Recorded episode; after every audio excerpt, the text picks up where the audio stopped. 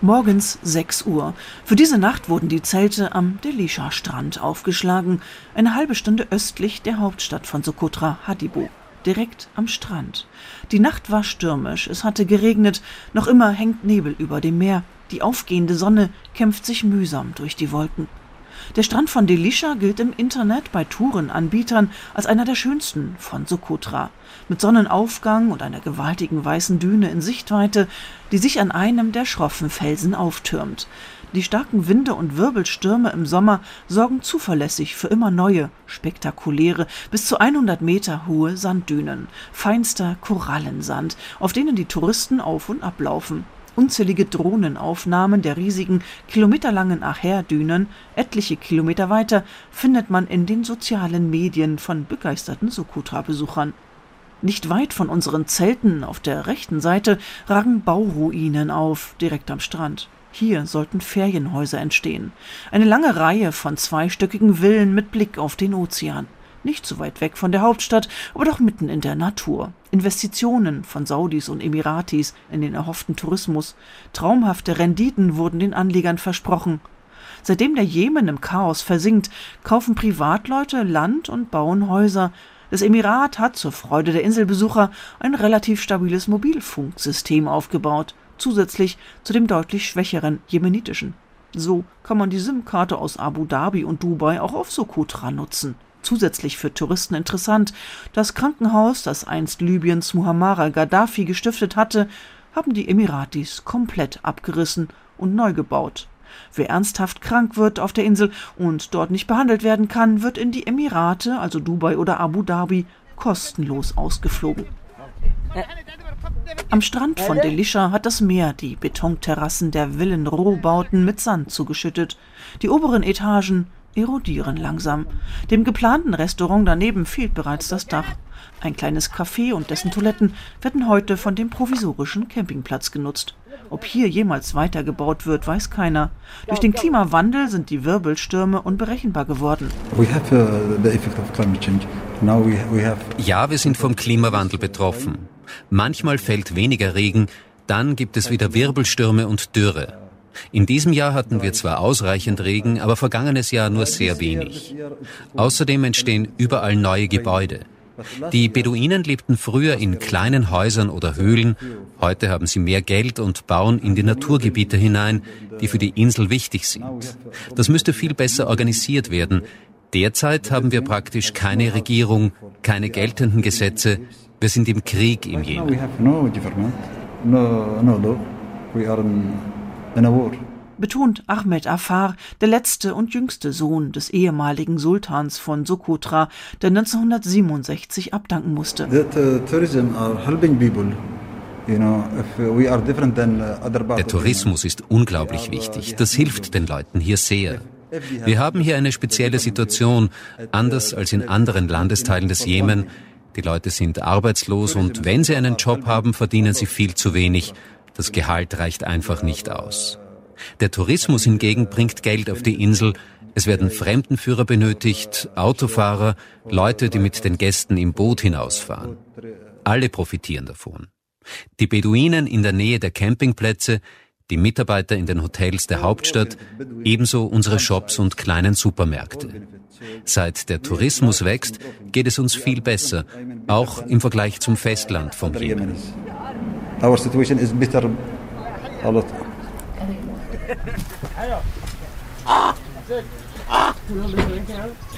Sokotra liegt da, wo der Indische Ozean in den Golf von Aden übergeht, vor dem Horn von Afrika. Der Indische Ozean auf der einen, die Arabische See auf der anderen Seite. Warum wurde Sokotra 2008 von der UNESCO zum Weltnaturerbe erklärt? Wegen der Einzigartigkeit hält man sich bei der Fahrt über die Insel immer wieder vor Augen. Das Eiland ist Heimat von 360 Pflanzenarten, die anderswo nicht existieren. Und es gibt mehr als 130 Vogelarten, die nur hier vorkommen. Trotzdem wird immer mehr gebaut. An den Seen, an den touristischen Highlights, zu denen nicht nur die imponierenden Sanddünen gehören oder die Hochebene von Dixam, sondern auch die atemberaubende Lagune von Kalancia oder der Tauchspot von Dihamri. Heute noch ein Campingplatz, morgen vielleicht ein Hotelresort? Wir achten sehr auf die Umwelt. Das ist das Wichtigste auf Sokotra, denn davon leben wir. Aber wie kann man die steigende Zahl an Gästen vereinbaren mit dem Umweltschutz? Äh, wir setzen ausschließlich auf Ökotourismus. Das sieht man überall. Wir haben keine großen Hotels wie Dubai oder Abu Dhabi, keine großen Straßen oder Highways. Stattdessen unsere Natur wie die Drachenblutbäume, die nur hier vorkommenden Weihrauchbäume und Wüstenblumen, darauf achten wir. Wir sind sehr stolz darauf. Das kann man aber nur durch Ökotourismus erhalten. Das ist die einzige Lösung und das hilft wirklich, das weiß jeder Reiseveranstalter und Anbieter von Touren auf Sokotra, dass sie sich daran halten müssen. Tour operators in Socotra or uh, agencies. Ahmed Afar klingt überzeugend.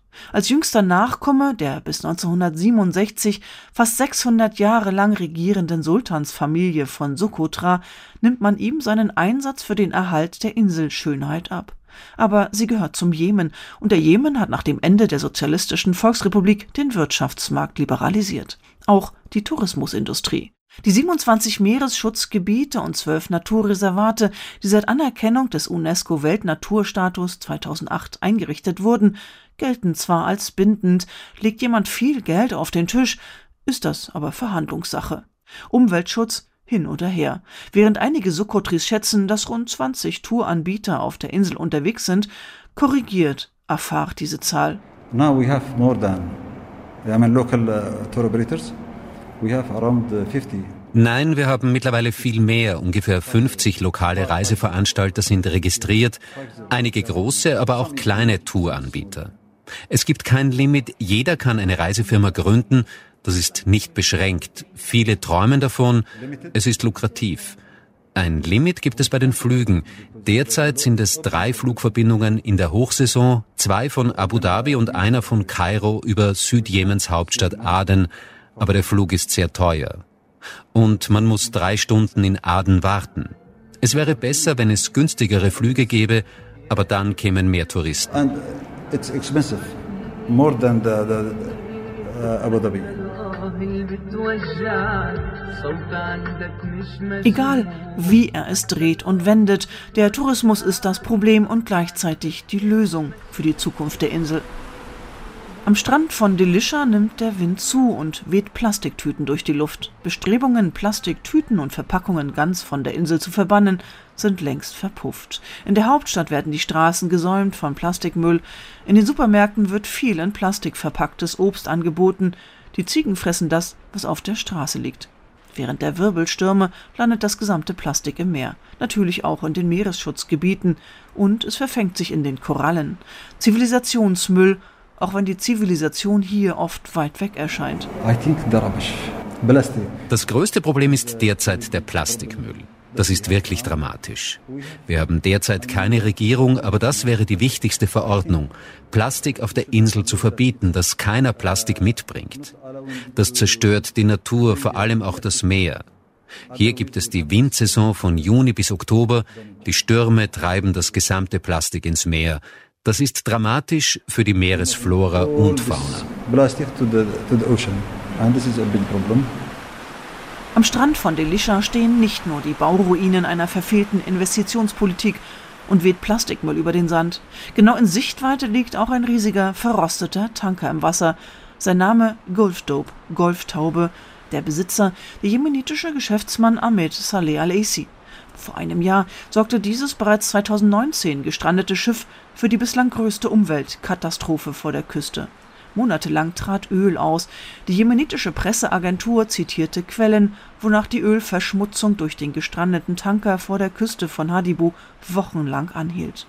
Die Quellen warnten vor den Folgen des Ölteppichs für die lebenswichtigen Lebensräume und das Ökosystem des Archipels sowie vor den Auswirkungen auf das Leben und die Sicherheit der seltenen Organismen.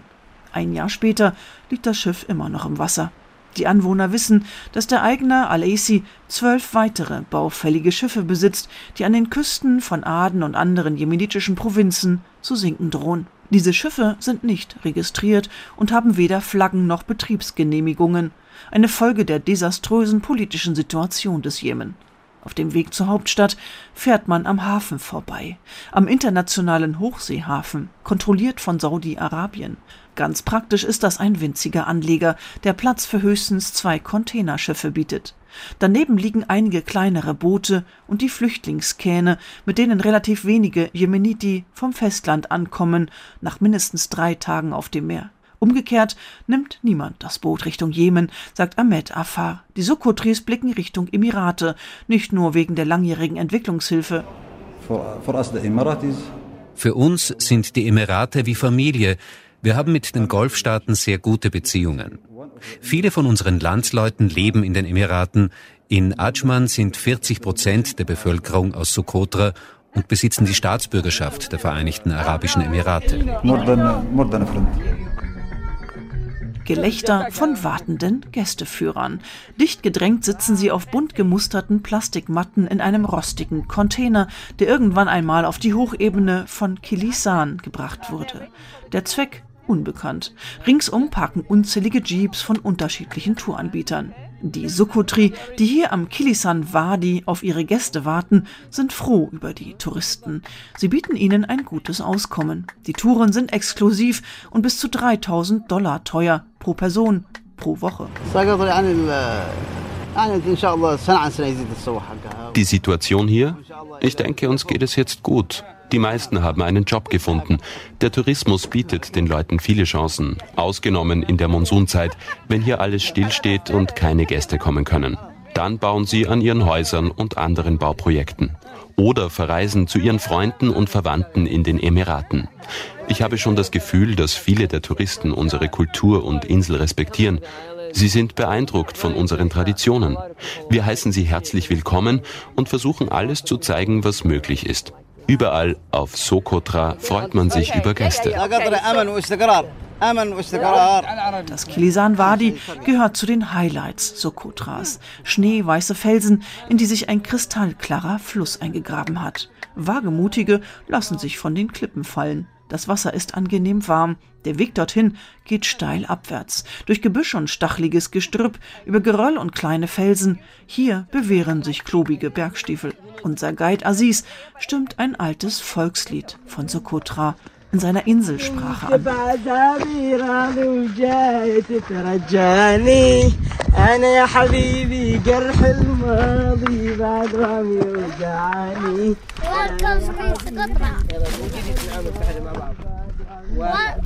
واحد